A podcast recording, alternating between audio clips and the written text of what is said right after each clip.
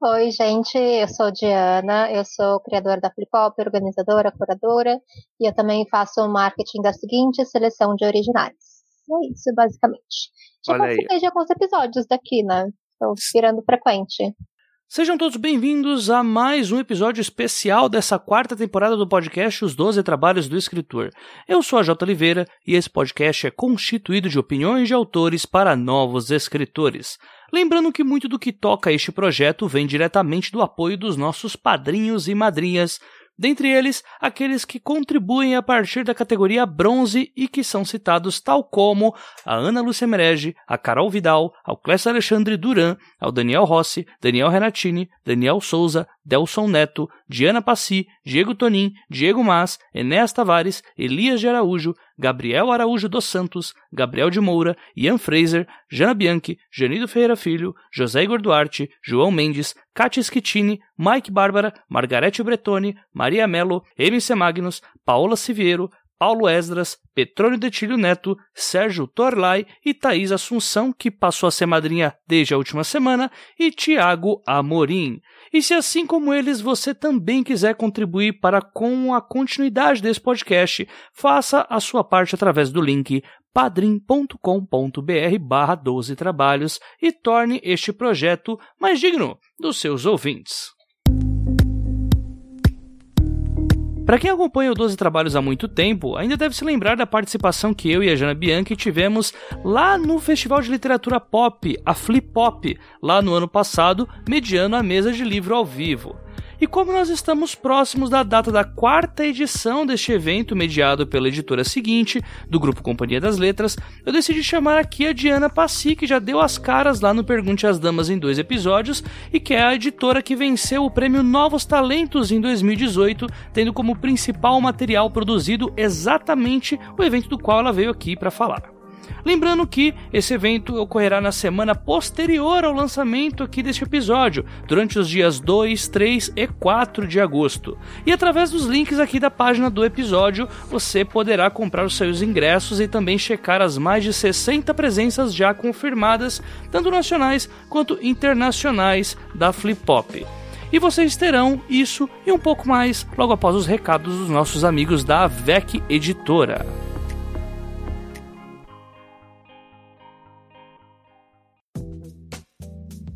O ano mudou, a temporada também, mas o que não mudou foi a parceria que o 12 Trabalhos tem com a editora do Rio Grande do Sul de fantasia e ficção científica, que é a AVEC Editora. Editora aí que trouxe vários e vários lançamentos do ano passado anunciados aqui pelo podcast e que vem prometendo aí mais uma leva para esse ano e também com mais autores que comparecerão aqui para falar um pouco mais sobre esse processo de criação de fantasia e ficção científica em território nacional. E agora a VEC ela mandou pra gente um montante de coisa para ler, que a gente vai anunciar aqui, tem muita novidade para esse ano e muita coisa boa, não é porque eles estão pagando a gente para isso não, é porque realmente é muito bom.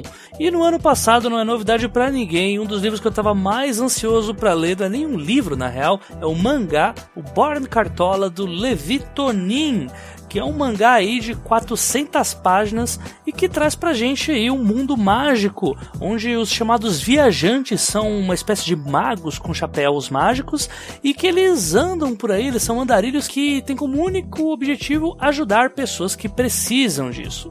E a gente tem a protagonista dessa história, que é a Gala Cartola, que é uma das grandes viajantes aí desse universo, e um belo dia ela conhece um garoto cego e que foi atacado por uma criatura chamada As Grande Sombra.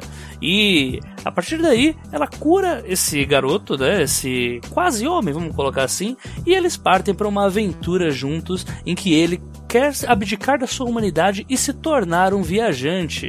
E a partir daí, ele, como esse orelha aí da história, vai conhecer esse universo gigante, cheio de intrigas, cheio de sociedades secretas, que é Born Cartola, né? Esse mundo de Born Cartola que o Levi Torin trouxe pra gente. É, não sei se eu falei isso já, mas são 400 páginas de diversão. O Born Cartola não é um mangá, na verdade, ele é uma arma branca. Se você jogar na cabeça, você mata alguém, mas ainda assim é diversão garantida para quem quiser ver uma aventura nacional e com muito, muito, muita ação, definitivamente, porque o Levi desenha muito bem. E o Levi Tonin já está convidado para participar dessa temporada 12 trabalhos. Tão grande foi a minha alegria com esse mangá. E em breve nós teremos ele aqui para ser entrevistado. Então eu deixo aqui para vocês essa dica. Bora em Cartola, vai estar tá aqui o link na postagem do episódio para vocês conseguirem adquirir essa obra maravilhosa de 400 páginas produzida pela Avec Editora.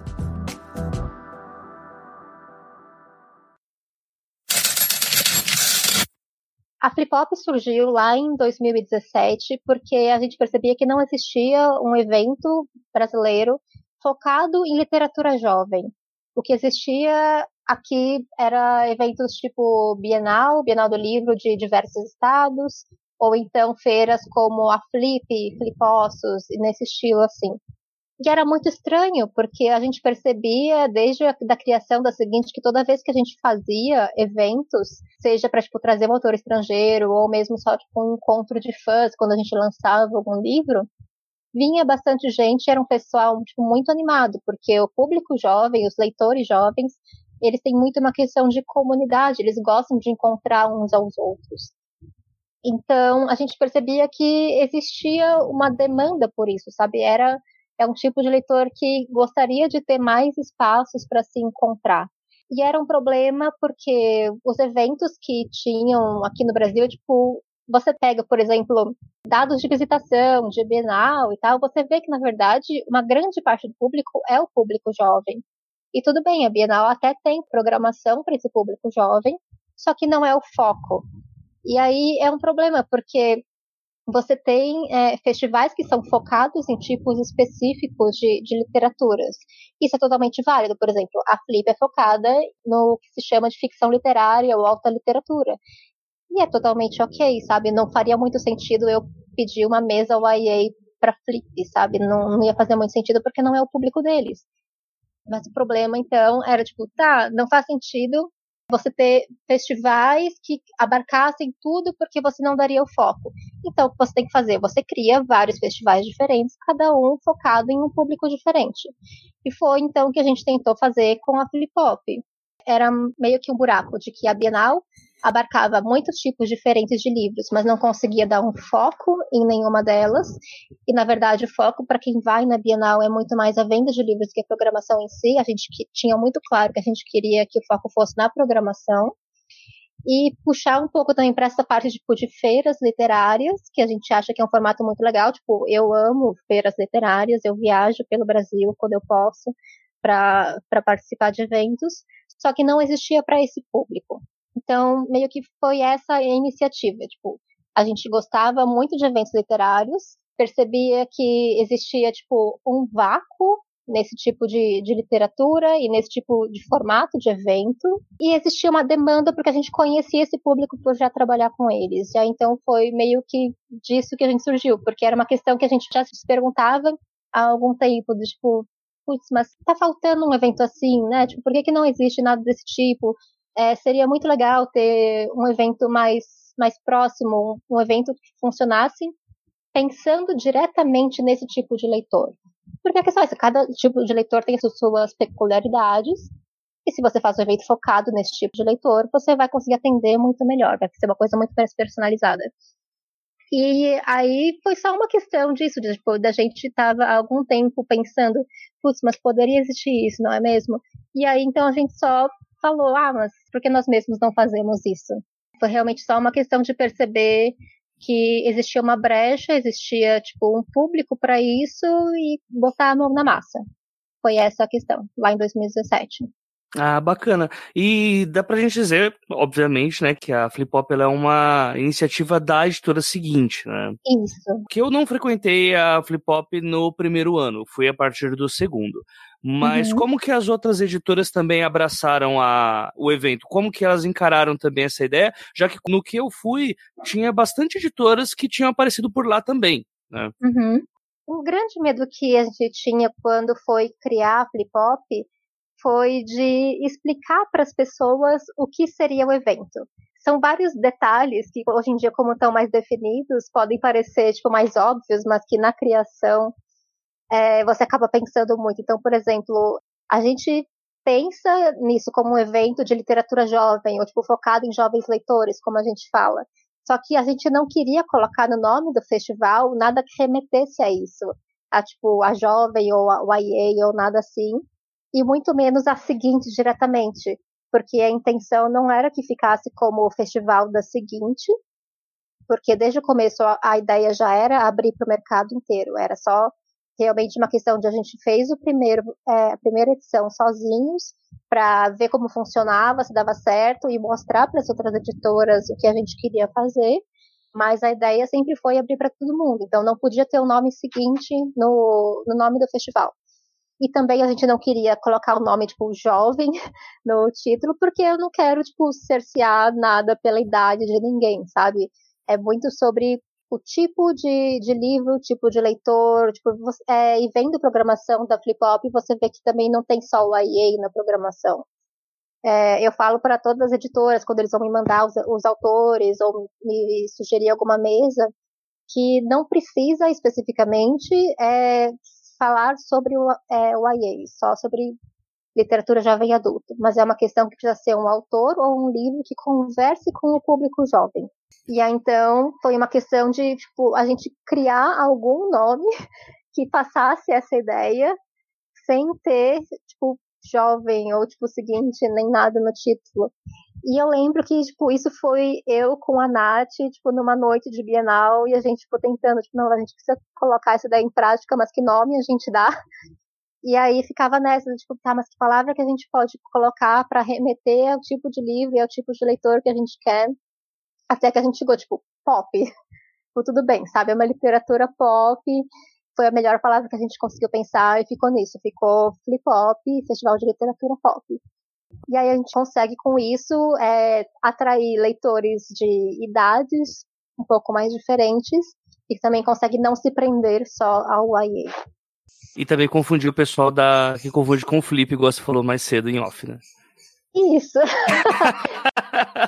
é, não, eu entendo que para quem não, não ouviu falar possa parecer que tem alguma filiação, mas não é, é meramente uma questão de que existem muitas FLI alguma coisa pelo Brasil, porque FLI é isso, é festa literária, festival literário. E acabou que porque a gente escolheu pop fica semelhante, mas não tem nenhuma filiação, não tem nada a ver é mais uma coincidência mesmo. Até porque o nosso festival é aqui em São Paulo, não é no meio das pedras de Paraty. É muito mais fácil de chegar. Olha aí, ó. Aqui tem crítica. não, eu tô apontando aqui as diferenças. tô falando que quem quiser vir pode só, tipo, se estiver já em São Paulo, é só pegar o metrô até a Vergueiro e já chegou. É muito mais fácil. Olha aí que maravilha. Você perguntou sobre as editoras, né? Hum. Então, é, lá no começo, a primeira edição, a programação já tinha autores de outras editoras, porque até por uma questão que na época a gente ainda não tinha tantos autores nacionais na seguinte, então eu precisava é, de autores que não fossem nossos para conseguir completar as mesas. E aí lá na primeira edição, então, foram dois dias de festival, foi só a gente montando com autores tipo que eu, eu escolhi do, dos que eu conhecia também que, que achei que poderiam dar conversas legais e foi assim, a gente estava com muito medo tipo, de ninguém entender qual era o formato, que não era uma coisa bienal de traga sua mala para comprar livros por cinco reais, sabe? Porque porque era isso, tipo, não existia até então um evento aqui no Brasil para esse público onde os focos fossem as conversas.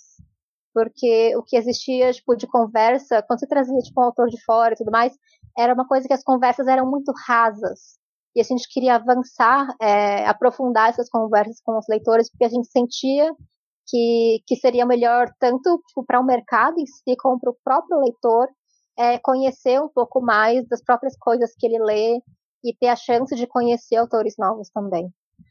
E é, mas aí, tipo, eu fiquei muito feliz porque já na primeira edição o pessoal, tipo, entendeu e abraçou a ideia, a gente conseguiu esgotar os ingressos lá na primeira edição.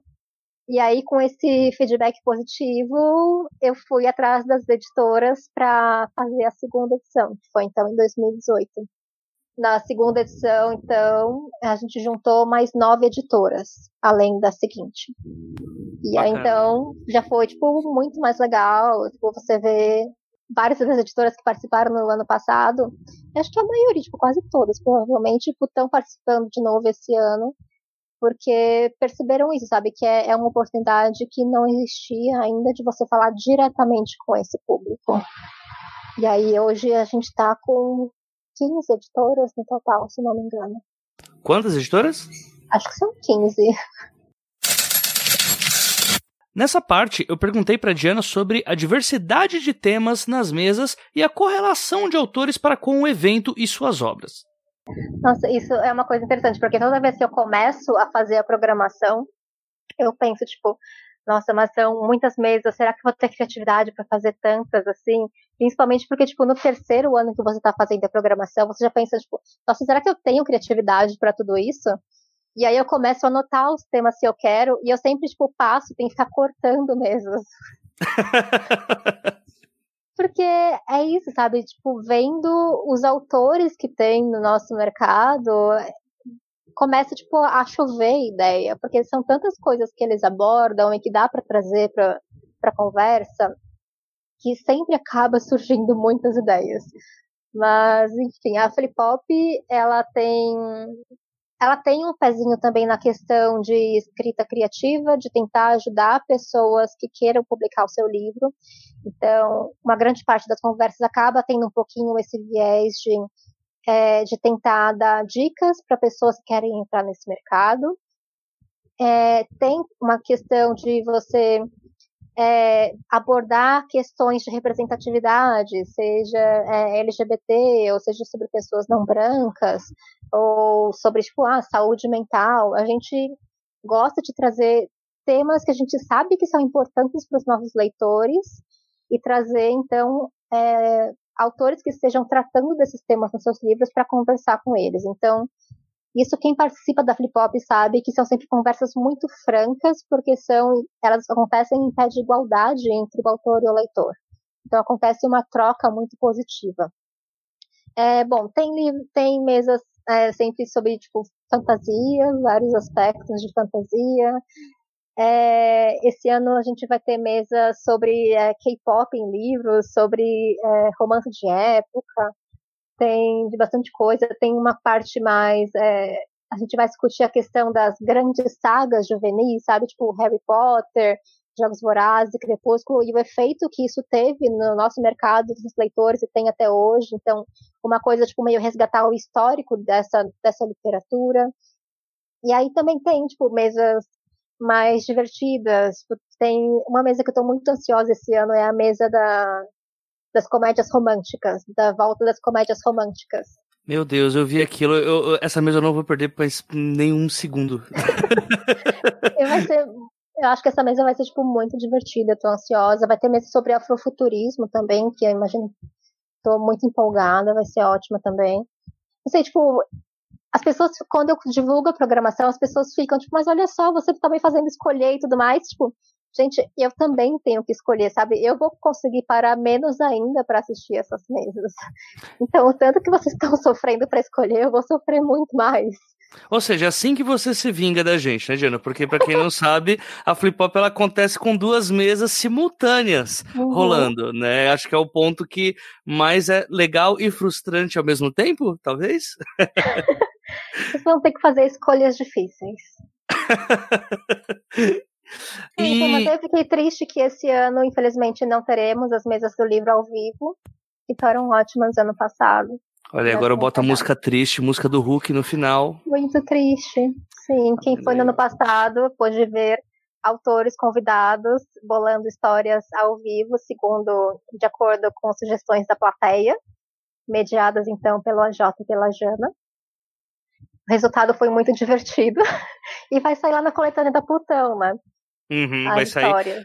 Vamos anunciar provavelmente um dia antes da Flip Hop. Ah, quero ver. Olha aí. É, então, mas aí, infelizmente, esse ano não coube, porque tipo, eram muitos temas e muitos autores para encaixar.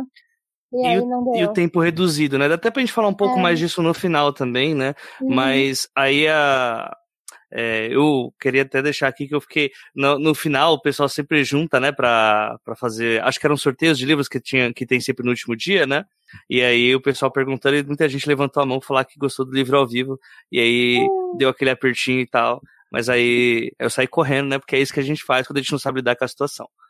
sai correndo para outro lugar. Enfim, é, Diana, já que a gente já está dando uma, uma noção pro pessoal das mesas, da dificuldade que vai ser para escolher, assim, para quem está acostumado a eventos que são abarrotados de gente, uhum. que você se perde entre centenas de estandes. Que você uh... fica na fila do banheiro por muito tempo. Putz, nossa, você me, nossa, você trouxe, você ativou um gatilho aqui agora. Importante, né? Nossa, cara, que, e para mulheres deve ser um pouco pior, porque eu vejo sempre que as filas dos beijos femininos são caóticas, né, no, nos eventos. Como que dá para aproveitar bem a flip pop e quais são as diferenças para eventos convencionais? Tá, bom, o principal diferencial que eu diria da flip pop é que você não vai ficar um tempão na fila de autógrafo. Você não vai tipo perder várias mesas legais porque você tem que reservar o seu lugar na mesa de autógrafos.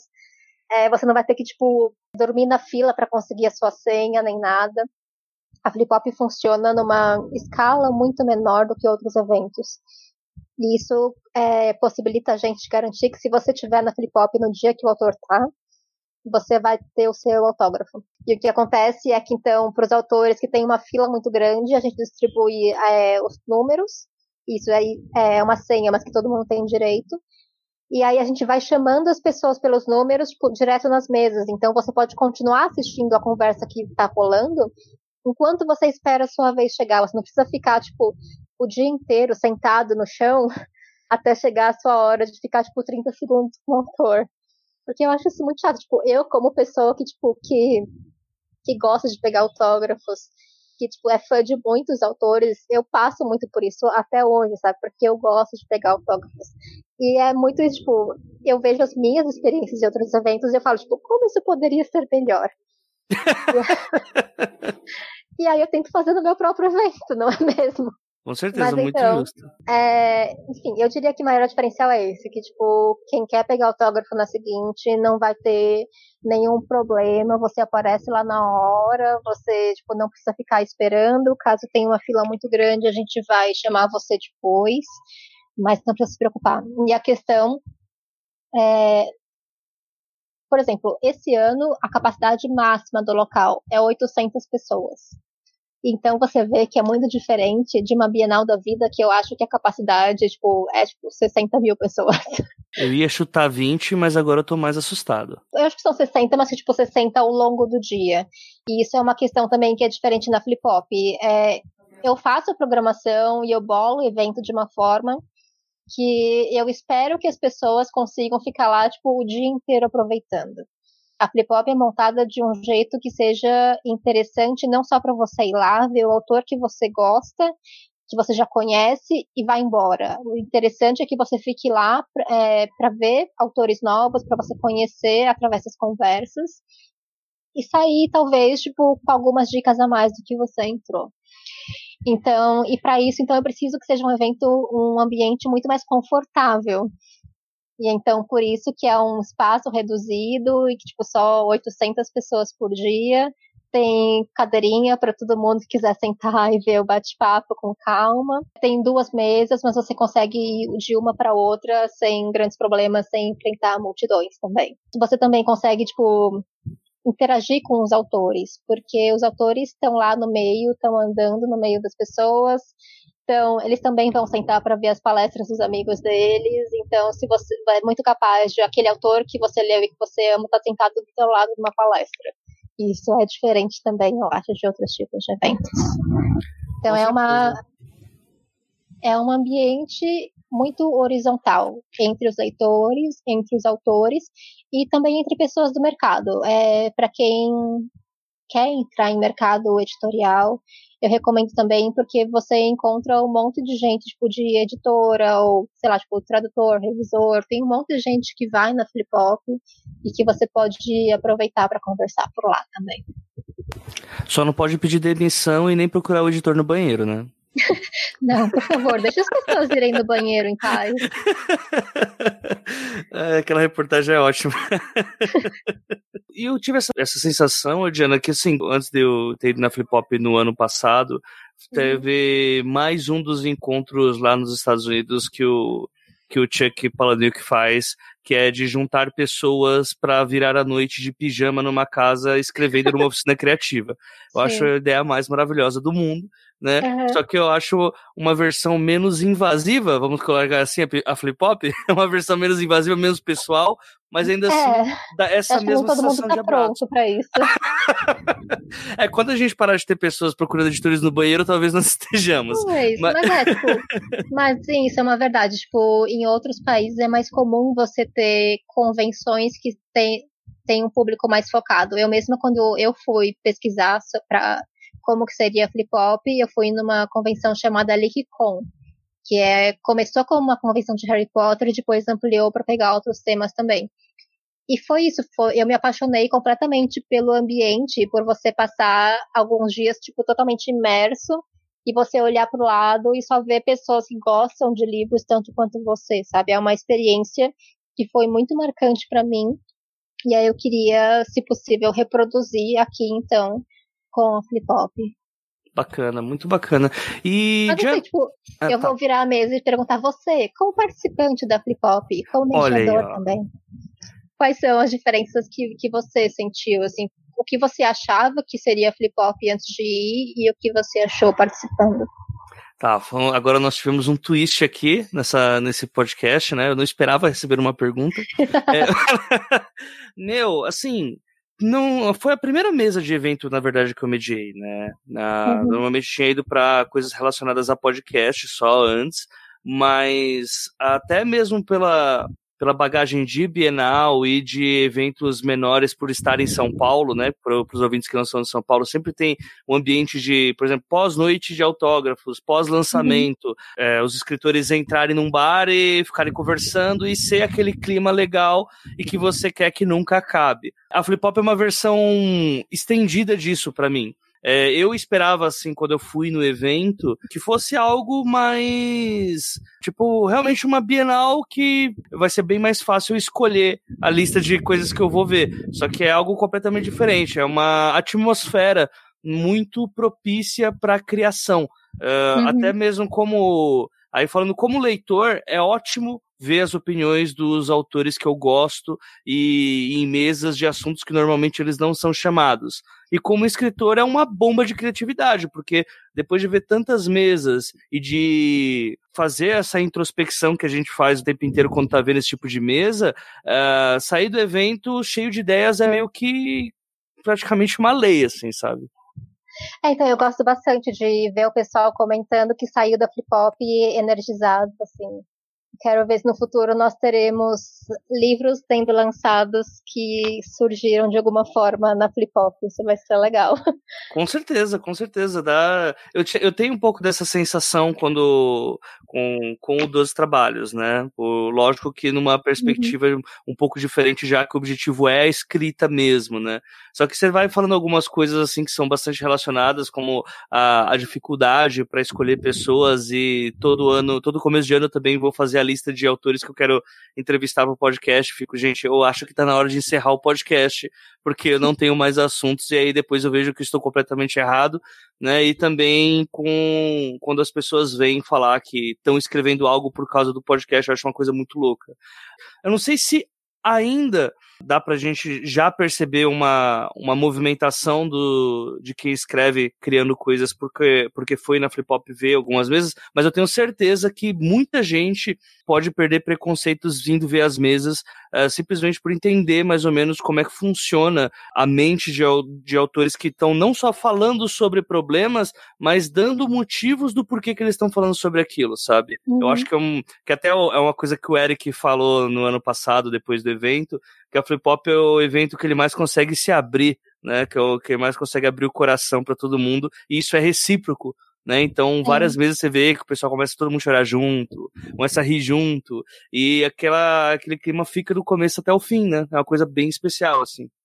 É, sim, tipo, eu tento criar o espaço o mais seguro possível, para as pessoas realmente se sentirem bem-vindas e poderem se abrir sem julgamento mesmo, sabe? E isso tem rolado até agora, tipo, como você falou, é, acabam rolando revelações, assim, de autores se sentindo confortáveis para falar coisas que talvez eles não falariam em outras situações.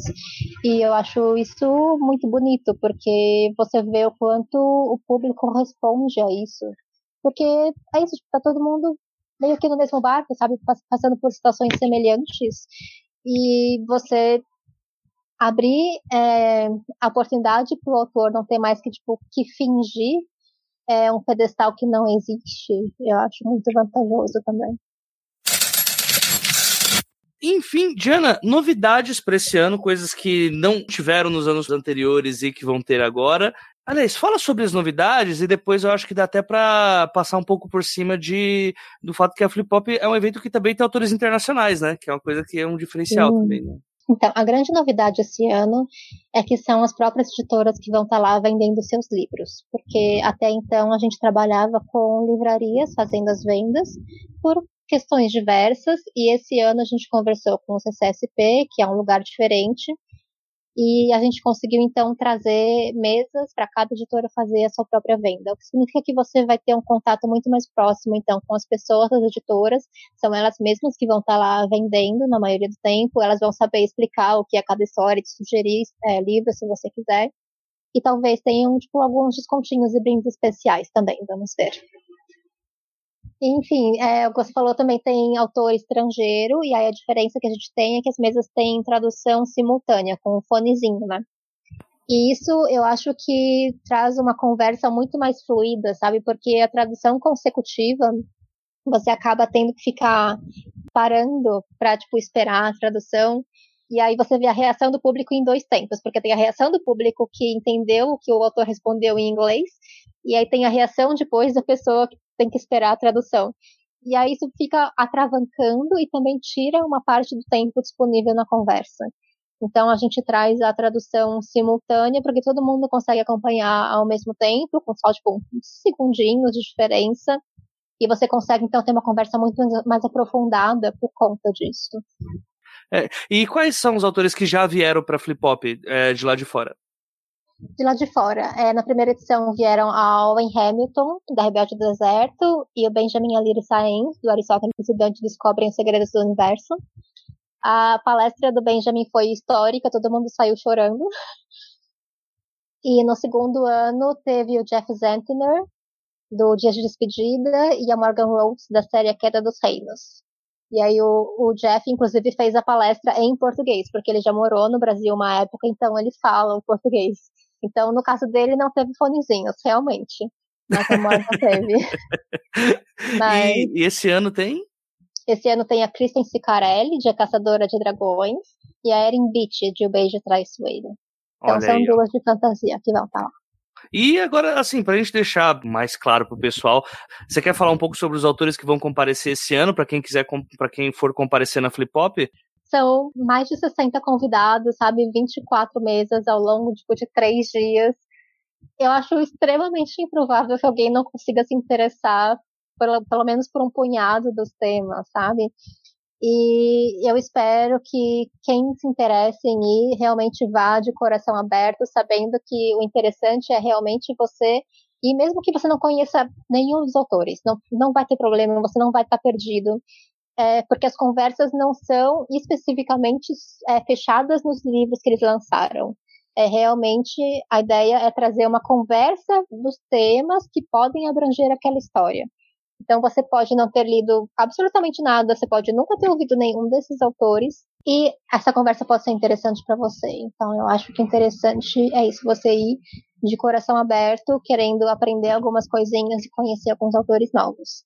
Mas enfim, é, esse ano tem a Luísa Geisler, que eu estou muito feliz que lançou o livro pela seguinte agora, o Infinito Capivaras. Livro ótimo, diga-se de passagem. Isso, e aí ela tá vindo de Porto Alegre para participar da Flip Hop. Eu estou muito feliz que a Aline Vale, que vai participar esse ano também, inclusive, também numa mesa junto com a Luísa e a Socorro Facioli, que vai ser a escrever é profissão. E aí eu imagino que vai tirar muitas dúvidas de pessoas que gostariam de ser escritores. É, enfim, tem a mesa que o Eric vai mediar com o Felipe Castilho, a Julia Moon e o Jonathan Marques, que é sobre seres mitológicos, então você chamar sacis, vampiros e lobisomens, vai ser muito legal. Tem a mesa de afrofuturismo, que eu falei. É, tem mesas sobre histórias que envolvem internet, histórias que envolvem cultura pop. Tem é, a mesa sobre histórias esquecidas, sabe? Personagens que não aparecem tanto nos livros quanto deveriam. E aí vão estar tá lá a Jaride, a Duda Porto Souza e a Lavínia Rocha falando sobre esses personagens que deveriam aparecer mais nas histórias. É, no sábado a gente vai ter uma mesa também que vai ter a Mel Duarte, que é uma das organizadoras da Perifacom. É, não, perdão, o nome da organizadora é Andresa Delgado. É, a Mel Duarte vai estar na, mesa com ela e ela é da organizadora de um livro de slam. E aí então vai ser a Andresa Delgado, da Perifacom, a Mel Duarte, do livro de slam, e Maurício Negro, que vai lançar uma coletânea de histórias indígenas. E aí essa mesa vai ser bem legal também. E aí vai ter a plataforma 21 vai estar lá com uma mesa onde eles vão fazer uma revelação. Eu já sei qual é a revelação, mas eu não posso contar porque seria spoiler. Mas é, eu estou muito feliz porque vai ter o Pedro Bandeira. Tipo, isso para mim é uma conquista, assim, porque Pedro Bandeira foi autor que moldou a minha adolescência como leitora. Então, eu estar agora fazendo um evento em que o Pedro Bandeira vai como convidado, é assim, é uma realização para mim. Eu estou muito feliz. Eu provavelmente vou chorar quando ele aparecer, mas tudo bem. Olha aí que maravilha. É, então, mas aí vai ter Bruna Vieira, vai ter Thalita Rebouças, a Iris Figueiredo e o Vitor Martins, que sempre participam e são sempre ótimos, vão estar lá também. Tem muita gente. E vamos lá, finalizando aqui, Diana, faz o jabá. Ingressos, é, local, dias, datas, horas, como que o pessoal chega na Flip Hop, é, como que, pessoa, que, as pessoas compram todos os ingressos. Comprem todos os ingressos. É... A Flip Hop acontece nos dias 2, 3 e 4 de agosto, que é sexta, sábado e domingo no Centro Cultural São Paulo, que fica do ladinho do metrô Vergueiro, que é a linha azul do metrô. Para comprar os ingressos, você entra no site da Ingresso Rápido, ou então compra direto lá na bilheteria do Centro Cultural. Os ingressos para um dia são 20 reais a meia e 40 reais a inteira. Ou então, se você quiser participar dos três dias do festival, você paga 40 reais a meia e 80 a inteira. E é isso, garanta os seus ingressos, porque eles são realmente limitados, e aí se esgotar, eu não tenho o que fazer. E só para saber qual que é o horário também dos eventos, para o pessoal não chegar lá às 7 horas da manhã para buscar ingresso? é, os, é, nos três dias a gente começa às duas horas da tarde. Isso porque o centro cultural não funciona de final de semana às manhãs, então a gente tem que começar depois do almoço. Por isso que eu tenho algumas meses a menos, é muito triste. Mas mesmo assim teremos muitas conversas. Sim. Então, todos os dias, das duas horas da tarde até as nove e meia da noite, menos no domingo que a gente termina às sete, porque tem que desmontar as coisas também.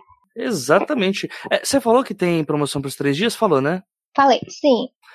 É, sim, e só para terminar, eu tenho uma outra dica para dar para o pessoal que é, quer aprimorar a escrita, que quer, enfim, quer lançar seu livro, está com uma ideia, alguma coisa assim. É, tem uma oficina que vai começar em agosto do Antônio Cherchanesky no Lugar de Ler, aqui em São Paulo. Fica perto do metrô Vila Madalena. É, e é um curso que o diferencial é que ele vai durar quatro meses. Então é muito diferente de você fazer uma daquelas oficinas que dura tipo uma semana ou alguma coisa assim, tipo, que é totalmente válido, mas a questão é que quando você faz uma, um curso que dura vários meses, você tem um acompanhamento muito mais próximo, mais personalizado e o professor consegue tipo ver o seu desenvolvimento e trabalhar mais próximo com o seu tipo de texto. Então, quem quiser, entra lá no lugar de ler e se inscreve para aprender com o Cherchanesky. É isso. Muito bom. E lembrando que todos os links e todo, todo tudo que a Diana falou aqui agora há pouco, tudo que foi citado no episódio, vai estar tá linkado aqui na página do 30, do 30 minutos. Meu Deus, eu fui 30 agora. minutos, você na mudou o podcast. É, na página do episódio do 12 Trabalhos. Enfim. não, é muito complicado, é muito complicado. Antes o site inteiro era 30 minutos, aí agora fica difícil, né? Aí até acostumar. Mas é isso, Diana. Deu para divulgar legal? O que, que você Deu acha? Deu para divulgar, eu espero que todo mundo vá. E eu vou voltar à minha organização da Flipop, porque ainda tem muita coisa para fazer até lá. Exatamente. Então é isso. Para mim tá feito Diana. Você quer falar mais alguma coisa ou fechamos? Não, acho que é isso mesmo. Obrigada, gente. Espero que vocês vão. E aí, se vocês me encontrarem lá, me deem um abraço, porque eu estarei muito cansada. Depende da hora, né, Giana? Depende da hora. Não, em qualquer horário eu vou estar muito cansada. Ah, tá bom então. E chegamos ao fim deste episódio especial onde nós falamos sobre a Flip Pop, o festival de literatura pop, que é mediado pela editora seguinte, com a Diana Passi. Sempre lembrando que nos comentários do episódio ou nas redes sociais o assunto continua e através dele, quem sabe, possamos trazer dúvidas para uma eventual parte 2. Não deixe de nos seguir no Twitter pelo arroba os 12 trabalhos ou pelo Instagram no arroba 12 trabalhos sem o artigo e sempre com o número, ou se não pela página do Facebook que é arroba os 12 trabalhos. Ou se não, você pode mandar as suas sugestões para o e-mail os 12 trabalhos arroba audiocosmo.com. Além do apoio patrocinado dos nossos amigos da AVEC Editora, o 12 Trabalhos vai ao ar graças ao esforço do pessoal que atua por trás das cortinas. Casos do Luiz Beber com o design, o Igor Silva com as redes sociais e a J. Oliveira, este que vos fala, com a edição. Até lá, uma ótima semana a todos e não se esqueçam, sejam dignos de suas histórias. Até a próxima quinzena.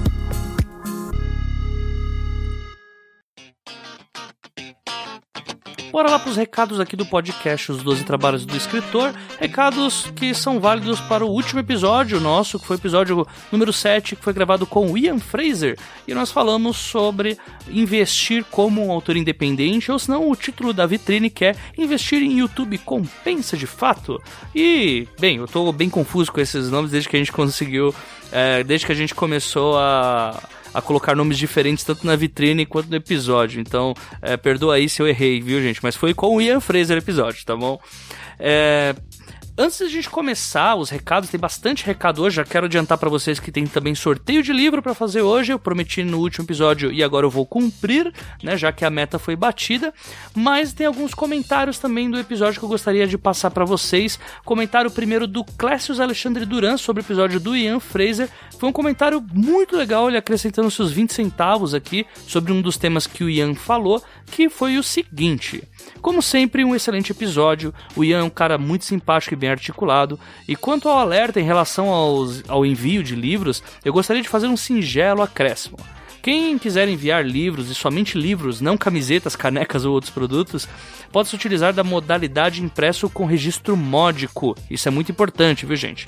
É, o registro módico tem uma taxa fixa de R$ 2,90 e qualquer, em qualquer lugar do Brasil ele pode ser enviado. E ele permite verificar a efetiva entrega do livro. O preço do impresso varia de acordo com o peso e pode ser consultado pelo site do correio. E ele deixa aqui o site para que vocês também tenham acesso, possam conferir lá com seus próprios olhos. E essa dica aqui do Class é muito importante. O Class veio falar comigo logo depois que ele escutou o programa com o Ian e veio falar isso comigo porque talvez pelo um ponto que eu tenha editado, porque foi uma edição um pouquinho difícil, ou se não pelo até uma, uma talvez confusão do Ian, é, é, importante ver cada detalhe disso, porque é, talvez não tenha ficado muito claro quando o Ian fala sobre o problema que ele teve com o envio, é, que, esse, que até mesmo o tipo de objeto que você enviar pode afetar brutalmente no envio que você for fazer para várias pessoas. Então é ótimo que se preste atenção nisso para que a primeira experiência de publicação independente uh, não acabe é, sendo, surgindo como um trauma aí, né? E digo mais, eu acho que até mesmo vamos colocar aqui, foi um episódio que já tinha sido. Alguns temas já tinham sido um pouco abordados, principalmente com o Andrei Fernandes e com a Ira, quando, gente, quando eu chamei eles para falarem aqui sobre financiamento coletivo, mas ainda assim há alguns detalhes no episódio com o Ian que ele colocou alguns pontos bem. É, bastante é, aprofundados sobre o tema, né? Coisas que a gente não conseguiu é, deixar muito claras naquele episódio com o Andrei. Então fica essa dica aqui para todo mundo, sempre preste atenção em tudo na hora de fazer os envios, porque como o próprio Ian mesmo exemplificou, isso pode ser bastante traumático aí e acabar com aí, a publicação de alguém que esteja com a verba contadinha no caso, né? A gente também teve um comentário aqui pelo Twitter, e esse comentário eu não vou citar quem foi o, o autor, até para evitar qualquer tipo de represália, né? Normalmente comentários negativos, eu tinha muito essa dúvida de uh, quando surgissem comentários negativos se eu diria o nome da pessoa ou não. Dessa vez eu prefiro que não, porque enfim, já houve alguns casos já de gente falando mal dos trabalhos e ouvinte indo lá é, bater de frente para defender o produto. Então, assim, é, eu vou citar aqui o comentário que foi: Eu ouvi o último episódio do 12 Trabalhos e saiu lágrimas do meu fone de tanto choro que eu ouvi. De longe, esse foi o programa mais fraco de todas as temporadas, infelizmente. É, esse comentário foi respondido, obviamente, né? Eu respondi pela própria rede. E o que eu acho é que é, todos os comentários que são negativos, eles são muito bem-vindos também, né? No caso, com comentários ele sendo construtivo, independente da, da forma com que ele é escrito. E a única coisa que a gente pode dizer que é tentar melhorar um pouco, sei lá, alguma coisa do tipo, né? Inclusive, é, mandem comentários desse tipo caso vocês não gostem de algo ou se gostaram e acham que pode melhorar, porque sempre é bom a gente receber esse comentário para termos um termômetro de como que as coisas estão indo aqui pelo podcast. É, por isso que vira e mexe eu tô pedindo para vocês mandarem autores que vocês gostariam de entrevistar, de que fossem entrevistado ou coisas do tipo. Tanto é que o Ian é um autor que, por exemplo, na última pesquisa que nós fizemos, uh, foi um dos autores mais pedidos, né? E também acho que vale a pena a gente pensar também sobre a possibilidade de que o apesar de ter sido um episódio que uh, por conta do, da bagagem do Ian uh, ter sido um episódio que também ele vem com muita referência a financiamento coletivo que já foi um tema que foi bastante abordado eu insisto que foi um episódio de, de muito acréscimo principalmente para pessoas que estão ainda uh, começando a escrever que não fazem ideia até para autores que já são mais uh, rodados, talvez alguns episódios acabem ficando um pouco mais, mais do mesmo. Para mim, até que entrevisto, para mim alguns eu prefiro alguns episódios do que outros, mas é importante sempre a gente entender que alguns episódios eles podem sim ser mais úteis para uns do que para outros. Então eu agradeço novamente aqui a crítica que foi feita e convido todo mundo também a poder fazer, a poder fazê-las livremente. Uh, recados da semana ou da quinzena. Uh, vamos lá, a gente tá com 25% apenas para bater a meta do Pergunte às Damas quinzenal. Né? Nós chegamos a 75% lá no Padrim, vejam só. Para quem não sabe, o Pergunte às Damas é uma parceria do 12 Trabalhos com a editora Dame Blanche e é uma, um podcast com uma visão muito mais voltada ao mercado editorial, né? aliás, ao, a visão editorial, né? com coisas que editores veem, que uh, manuscritos de, que estão escritos de uma forma errônea, uh, enfim enfim, é só vocês escutarem lá que tem vários temas legais que as meninas abordam. Às vezes eu apareço por lá também, eu faço as vinhetas e tal. E eu faço esse convite aí para todo mundo contribuir com o padrinho para que nós tenhamos essa programação quinzenal. Hoje ela já é quinzenal para aqueles que contribuem a partir da categoria bronze, ou seja, os episódios ímpares do Pergunte às Damas eles vão ao ar aqui pelo feed do 12 Trabalhos e os episódios pares vão pro ar pelo nosso feed premium, que são daqueles que contribuem a partir da categoria bronze, que é a categoria de 10 reais. Então, batendo essa meta, Todos os episódios vão pro feed aberto aqui do 12 Trabalhos e aí fica esse convite para todo mundo. Obviamente também quando nós batermos essa meta, nós vamos aí fazer uma tem uma coisa nova aí que a gente está preparando já para isso, né? Que não está no padrinho ainda, mas olha só, tem muito mais a ver com leitura até do que com, com escrita, mas vai valer para as duas coisas. Uh, fica aí esse mistério para vocês, né? E contribuindo pro padrinho você também tem benefícios, tal como os sorteios de livros, que será feito de hoje. E também vale eu avisar que uh, nessa semana o Fábio Barreto ele disponibilizou pra gente duas vagas para quem contribui no Padrinho do 12 Trabalhos pro curso dele, que ele vai mediar agora no domingo, né, domingo após a publicação desse episódio. Uh, ele disponibilizou duas vagas pros padrinhos do 12 Trabalhos. Eu já mandei no e-mail de cada padrinho, então se você tá escutando isso agora e é padrinho do 12 Trabalhos, checa lá seu e-mail que eu mandei lá para você também, né? E vira e mexe aparecem coisas que eu acabo mandando pros padrinhos, né? Além de conteúdo adicional em podcast, também os sorteios. Então fica aí essa dica para vocês, gente. Ajuda nós a bater essa meta aí, porque a gente quer fazer mais coisas e a tendência é que o 12 Trabalhos cresça cada vez mais com a ajuda de novos ouvintes. Próximo recado, Unifem da nossa antologia, que veio a partir do livro ao vivo, que foi feito lá na Flip Hop do ano passado, que foi citado aqui no episódio, inclusive pela Diana. A gente vai, agora no dia 1 de agosto, eu, a Jana Bianchi e o André Caniato faremos uma live para anunciar aqueles que tiveram os contos aceitos por nós aí numa sabatina aí que tá demorando horrores, gente. Eu tô lendo tanto do conto, gente. Tanto do conto. Eu tô largando muito livro aí para ler os contos da Unifenda e tô gostando muito de alguns resultados. Então, uh, no dia 1 de agosto, um dia antes da Flip Pop, às 8 horas da noite, nós faremos a live e caso vocês não queiram esquecer, acompanhe-nos pelas redes sociais, tanto eu quanto a Jana, quanto o André Caniato, ou a Plutão Livros, ou até mesmo o 12 Trabalhos, que nós estaremos por lá anunciando uh, o, os vencedores aí, ou os escolhidos, acho que fica melhor do que vencedores, para antologia Unifenda.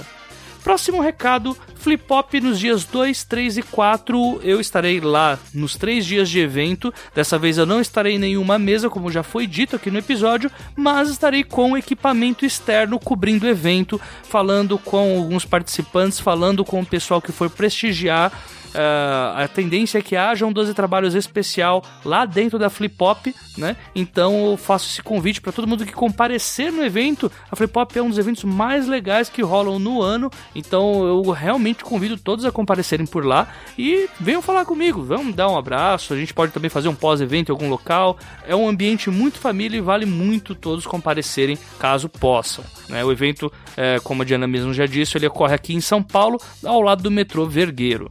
Próximo recado, livro ao vivo. Uh, próximo episódio do livro ao vivo está chegando. Nós já temos os convidados ou convidadas ou convidades já no já no radar. E só que nós precisamos de mais ICs. Já foram mandados alguns ICs para nós no 12 trabalhos, uh, no e-mail do 12 trabalhos Cosmo, mas ainda precisamos de ICs, gente. Então mandem aí. A história tá por enquanto o primeiro episódio foi gravado com o Eduardo Esporeu, Leonel Caldela e agora a tendência é que o próximo episódio seja gravado continuando a história do Deus Nossauro, que é aquela loucura que o Caldelo e o Eduardo fizeram comigo e com a Jana.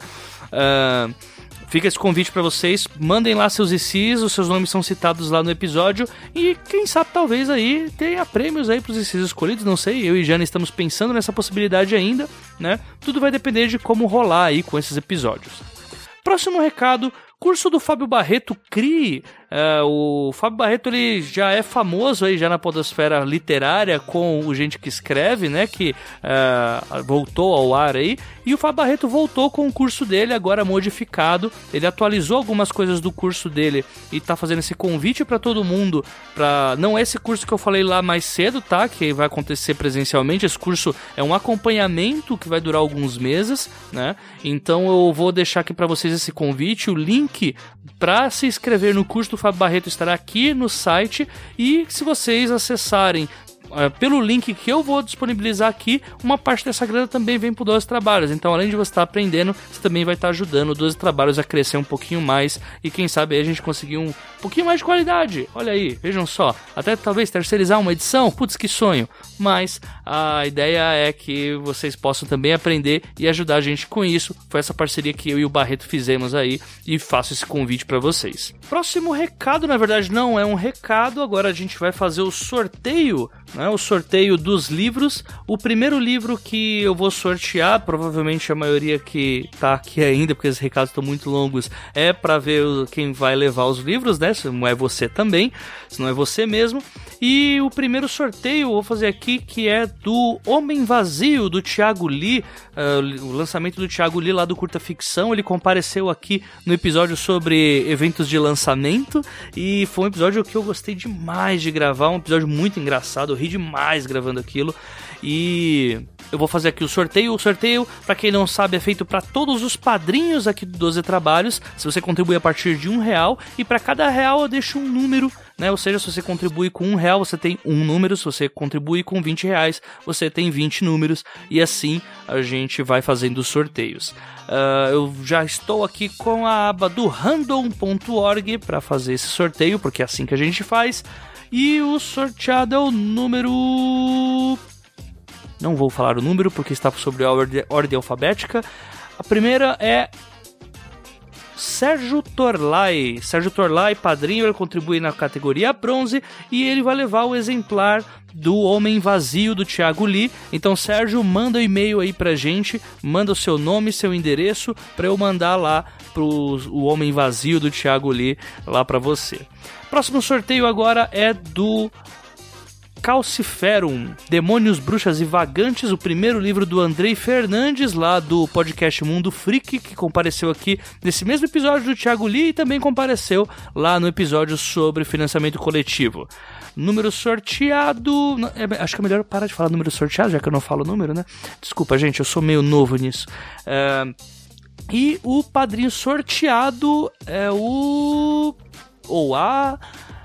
Eu já tenho aqui o número, vamos ver quem é. Ana Lúcia Merege. Ana Lúcia Merege que também já apareceu aqui, né? A Ana Lúcia ela veio falar conosco sobre alta fantasia mais cedo e também ela é uma ouvinte assídua aí do 12 Trabalhos. Então, o Caosferum, Demônios, Bruxas e Vagantes vai para Ana Lúcia Merege. Lembrando a todos que se os e-mails não forem mandados pelo menos até o próximo episódio, é, eu vou refazer o sorteio e contato um outro padrinho pra gente conseguir mandar esses livros, porque eles não podem ficar aqui no meu quarto, porque, enfim, a estante já não aguenta mais tanto livro. Então, meus parabéns aí para todos que, que receberam, que vão receber os livros. E se você também quer receber o seu, faça parte lá no Padrim, é, padrim.com.br barra 12 trabalhos. Últimos recados, leitura crítica, leitura sensível, me mandem jobs, gente. As contas precisam ser pagas, pois os boletos não param de chegar. Eu estou fazendo esse serviço já há algum tempo. Esse está sendo um ano que está proliferando muita coisa legal para mim no que se refere a serviços, né? Para quem não sabe, eu vou fazer minha primeira narração de audiolivro. Vejam só, vocês vão ter a minha vozinha aqui narrando o audiolivro. É, o impostor bate fortíssimo escutando isso, mas estamos aí para receber a tarefa e tentar cumprir. É, então mandem jobs pra gente, o pessoal contate, façam orçamentos, não custa nada, né, para fazer o orçamento, pelo menos, mas pra pagar, por favor, isso vai custar. E por último, Asas Pigentes e Imortais, meu romance lá no Wattpad, chegando a 10 mil leituras, romance que foi vencedor do prêmio Watts 2018, né, então vão lá, me critiquem, me deflagrem, me destruam, uh, e também pode elogiar um pouquinho, porque eu gosto. É, vai estar tá lá no Wattpad o texto, o link vai estar tá aqui também na página de postagem do 12 Trabalhos. E é isso que eu tinha para passar para vocês, é, esse longo final de recados. Fica aqui o meu agradecimento para todo mundo que escutou até aqui. E a gente se vê ou na Flip Pop ou a gente se vê no próximo episódio, que provavelmente é algum Pergunte às Damas, ou senão até o próprio livro ao vivo. Um abraço para todos e muito obrigado. Falou, sejam dignos de suas histórias. Uhum. Peraí, vai ter, vai ter fonezinho pra todo mundo, tradução uh, simultânea? Sim, mas isso sempre teve. Você não pegou seu fonezinho ano passado? Não, não peguei. É que eu não. Eu, não, eu, não, eu acho que foi na, no, em hora da mesa do livro ao vivo. Não, não, eu não coloco nada no, no horário não? das mesas dos autores estrangeiros, justamente porque, tipo, dá mais trabalho de coordenar. A do, a do Jeff eu cheguei depois. A do... Ah, deve ter ido almoçar, provavelmente. Provavelmente, provavelmente. É. Ó, oh, tá bom. É, de, deixa eu voltar essa parte e não ficar surpreso. Sim, gente, tem isso mesmo. Tem, é, é incrível. É, vocês têm que ver. Tem fonezinho, todo mundo pode ir lá pegar para acompanhar a conversa. Gente, eu, eu, tô, eu tô realmente aqui espantado. Eu não sabia que tinha isso, gente.